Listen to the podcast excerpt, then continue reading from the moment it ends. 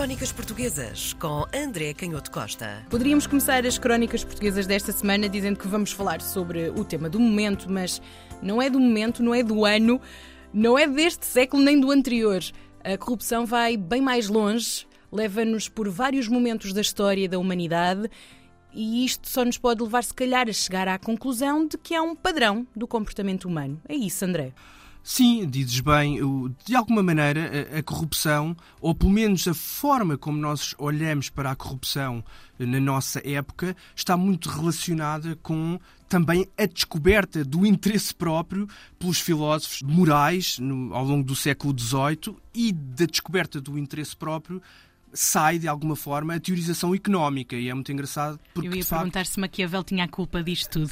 Não, mas, mas é bem lembrado, é bem lembrado, porque era precisamente isso que eu também ia dizer agora: é que apesar da nossa concepção de corrupção remeter muito para essa realidade da organização económica e de acharmos sempre que há corrupção quando de alguma forma as instituições não estão construídas de maneira a prever esse fenómeno que nós chamamos de corrupção, mas a verdade é que os italianos, e por isso é que achei interessante falar em Maquiavel, sempre tiveram uma visão mais desconfiada deste fenómeno. Claro que depois nós muitas vezes somos preconceituosos e associamos também a própria história da Itália uma permanência de fenómenos de corrupção ao longo do tempo. Mas os uhum. italianos têm uma, um ditado, um aforismo que diz que pensada a lei, pensada a malícia com que se vai aldrabar aldrabar a lei ou contornar, numa expressão mais elegante que é, que é a tua. Mas a verdade é que também neste caso, por exemplo, os historiadores discutiam e discutem muitas das vezes, e sobretudo depois da moda ou da grande moda académica posterior aos, aos anos 70 e aos anos 80, que dá uma uma importância muito grande à, à, linguagem e ao significado das palavras. Muitas vezes discutiam se esta ideia de corrupção no século XVII ou até anteriormente, se era exatamente a mesma ideia de corrupção que nós hoje temos. Houve uma moda em que se dizia não, os fenómenos de corrupção nessa época eram encarados de forma totalmente diferente. Bem, a verdade é que há um livro muito famoso do qual nós já falámos aqui, que até circulou anónimo durante várias décadas, chamado A Arte de Furtar, e que não é nada mais, nada menos do que uma descrição rigorosa, muito detalhada, embora sem eh, localizar de forma muito concreta a maioria dos protagonistas, deste fenómeno da corrupção e chamando claramente as coisas pelos seus próprios nomes e identificando diversas situações nesta segunda metade do século XVII português, sobretudo no decorrer das guerras da restauração, depois de 1640, e que são muito interessantes porque percorrem toda a sociedade portuguesa da época e que nos dão um pouco a medida de como este fenómeno é um fenómeno que tem permanência eh, ao longo do tempo. E os casos, muitos deles, são muito divertidos, porque fala-se, por exemplo, assim? de. Não, são divertidos porque permitem observar algumas estratégias utilizadas para de facto contornar a lei. Os exemplos são muitos, mas hum. quando se fala, por exemplo, da pescaria de pérolas no Oriente, em que havia uma série de pescadores mergulhadores que se ocupavam desta atividade, mais de 40 mil, com 500 embarcações grandes, e a administração desta atividade era feita por religiosos, porque se partia do princípio que os religiosos, porque estavam numa organização que não tinha mas, o tal interesse ah, económico, pré-moderno, portanto, isto é, isto é muito interessante. A noção de que as instituições ou cá Sim, grupos idóneos. Exato, é? e neste caso, instituição, uma instituição com um caráter muito específico, uhum. e a que eu chamei pré-moderno, porque de facto considera o dinheiro e o lucro como algo que, que, está muito próximo da ganância e que faz uhum. parte da natureza humana, e portanto o religioso estaria particularmente pois. protegido contra a, a, a, a tentação e a malícia da ganância por propriedades metafísicas, mas a verdade é que Fosse por efeito psicológico ou não, mas já vamos ver, isto é muito interessante. A verdade é que houve uma série de ministros que convenceram o rei a que essa administração devia ser retirada destas pessoas religiosas e entregue a ministros mais capazes para que o expediente fosse mais fácil. No fundo, para não se perder tanto tempo e para que não existisse aqui esta lentidão burocrática. E nós percebemos aqui que, de facto, apesar de serem religiosos, se calhar o facto de eles administrarem corretamente esta atividade não tinha tanto a ver com o facto de serem religiosos do ponto de vista metafísico, mas provavelmente tinham conhecimentos de administração e de controle de, dessa atividade, até do ponto de vista contabilístico, que permitia gerir a atividade de forma bastante honesta. Só que isso demorava muito tempo. Então, os ministros com Ser o honesto argumento... dá trabalho. Exato, e demora tempo. Portanto, os ministros, com o argumento que era preciso um expediente mais rápido, passaram eles a administrar esta atividade, passaram a ganhar o dobro do que ganhavam. E o que é que aconteceu? Bem, uma redução dessa própria atividade, porque os pescadores passaram a ganhar menos, porque de facto, como se costuma dizer, o lucro ou o rendimento não era fácil de alterar em termos de produtividade e, portanto, o dinheiro tinha que ir para algum lado e, portanto, passou a ir uma parte dele para os bolsos destes ministros. E houve uma redução para apenas 10 mil mergulhadores e apenas 200 embarcações e também uma queda brutal daquilo que era o rendimento para o próprio rei, que ganhava um milhão de cruzados antes desta alteração e passou a ganhar apenas 200 mil cruzados.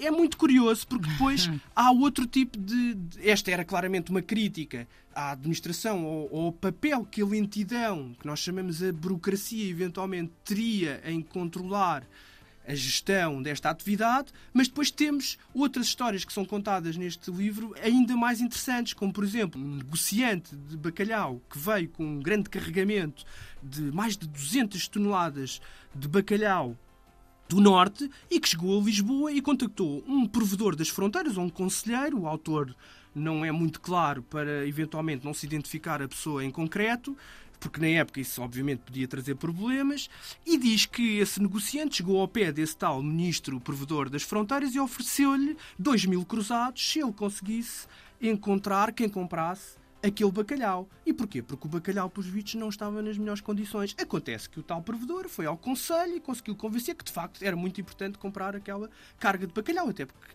naquele momento decorria uma guerra e era preciso abastecer o exército. Nós sabemos que os problemas logísticos em teatros de guerra são dos fatores mais críticos e, portanto, não foi difícil convencer os ministros a comprar por 20 mil cruzados aquelas 200 toneladas de bacalhau que, ao que parece, estava completamente estragado, foi embarcado no Montijo e chegou a Elvas em condições ainda piores do que estava e, obviamente, ninguém quis aquele bacalhau e, claramente... Sim, ter os soldados uh, com um caso de desinteria ou uma coisa pior... Não os daria, não, não os daria. E, portanto, a verdade é que o negócio foi feito feito e os 20 mil cruzados foram parar ao bolso de, deste negociante. e depois há muitos outros exemplos da forma como, sobretudo, a coerção, e aqui é que está o aspecto que é muito difícil de resolver e é muito recorrente ao longo do tempo, e não é por acaso que a partir do século XVIII emerge a ideia de que o mercado é, apesar de tudo, uma forma mais eficaz de articular os conflitos de interesses, porque de facto aquilo que o mercado faz à partida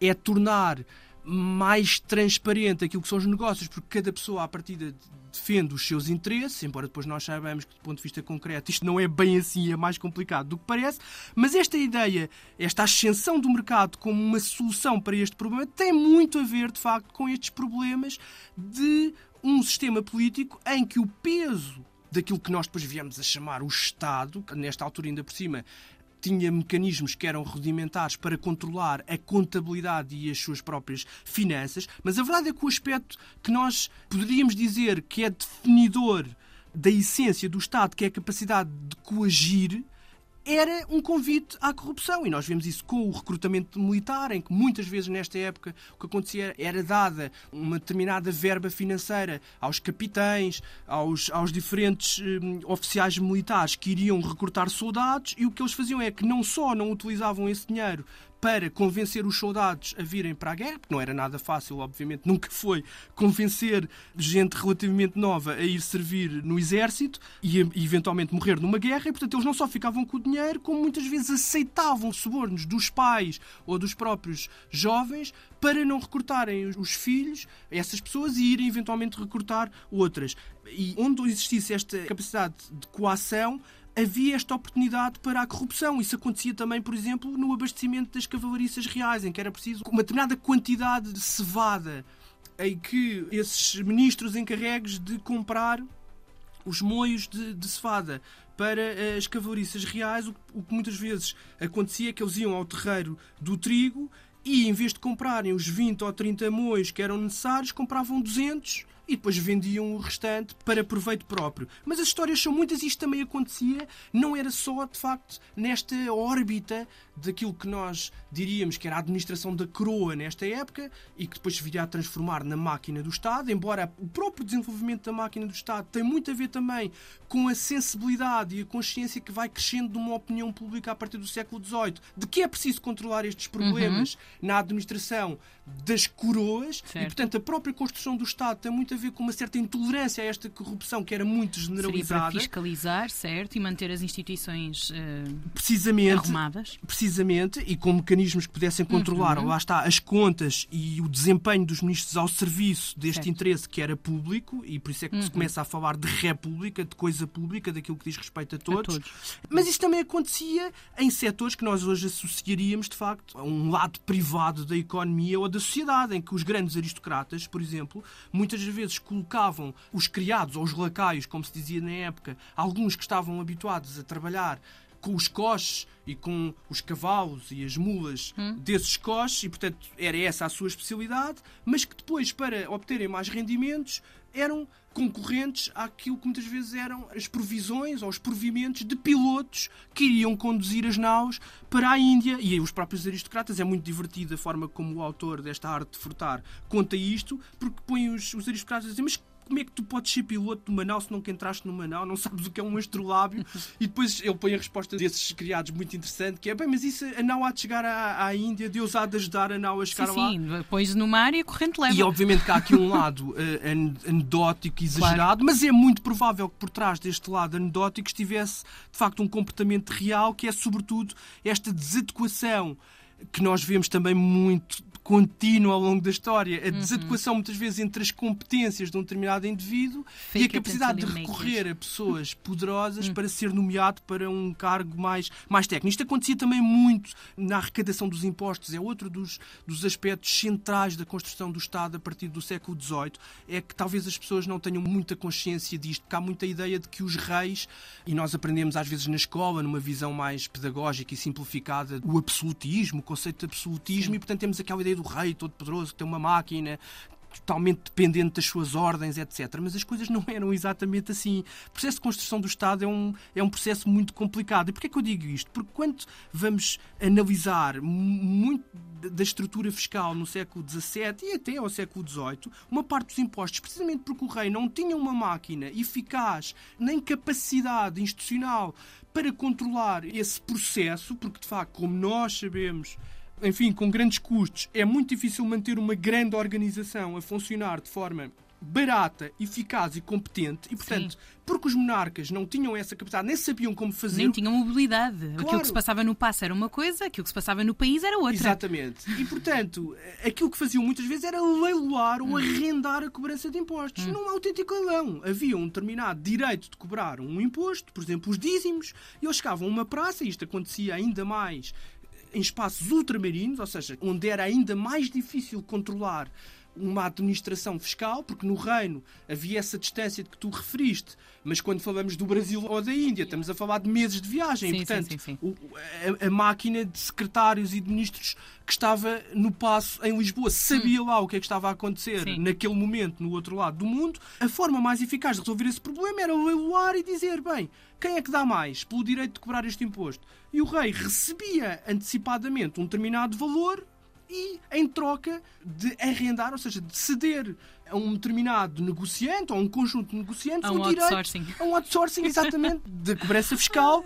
O que, o que é que acontecia muitas vezes é que os próprios negociantes controlavam ou articulavam-se entre si para conseguirem que não existisse leilão nenhum e, portanto, o preço ser muito mais baixo do que aquilo que era a capacidade potencial ou valor de cobrança daquele imposto. E é muito engraçado porque depois os próprios ministros, neste caso há um exemplo no livro que é muito interessante, começam também a desenvolver mecanismos, muitas vezes intuitivos, para enfrentar esta tendência maliciosa da natureza humana. E há um exemplo muito engraçado de um arcebispo de Braga, que também foi depois uh, eclesiástico no Oriente, e que dizia que sempre que tinha que dar benefícios ou abadias ou igrejas, portanto, sempre que tinha que nomear alguém de acordo com os seus poderes, recebia esses pedidos e depois tentava perceber naqueles processos, naqueles requerimentos que eram enviados, quem é que tinha menos padrinhos. E normalmente nomeava os que tivessem menos padrinhos, porque ele achava que era uma medida da competência, porque aqueles que não precisavam de padrinhos e que confiavam que bastava o seu próprio currículo, digamos assim, o seu próprio cursus honorum, como se dizia, a sua própria folha de serviços e que não precisavam de recomendações, de cartas de recomendação de outros poderosos, isso era um sinal de honestidade e de capacidade. Normalmente, quem vinha com muitas cartas associadas é porque não trazia uma ideia assim muito honesta quanto isso. E é muito curioso nós percebermos que o problema da corrupção tem muito a ver, de facto, com esta. Com uma questão psicológica. Com uma questão psicológica e com, arte, com uma questão de cultura, podemos dizer assim, mas também com artifícios que antecipem aquilo que é a tendência natural hum. para a apropriação daquilo que normalmente são os dinheiros públicos hum. e que são os dinheiros mais difíceis de proteger, precisamente porque são públicos e circulam num processo onde muitas vezes muita gente tem acesso ou que não são inteiramente controlados por ninguém. Mas a lição que se retira, diria eu, destes exemplos muito interessantes da arte de furtar é também que é preciso algum cuidado com a diabolização da corrupção, porque muitas vezes a hum. corrupção hum. também é utilizada para o debate político e é um daqueles assuntos onde deve existir, como este autor, que eu acho que de facto nos dá uma lição extraordinária de humor e de sagacidade e, portanto, olhar para o fenómeno da corrupção como algo que tem que ser combatido, mas ao mesmo tempo como algo que nós sabemos que faz parte da natureza humana. Crónicas Portuguesas com André Canhoto Costa.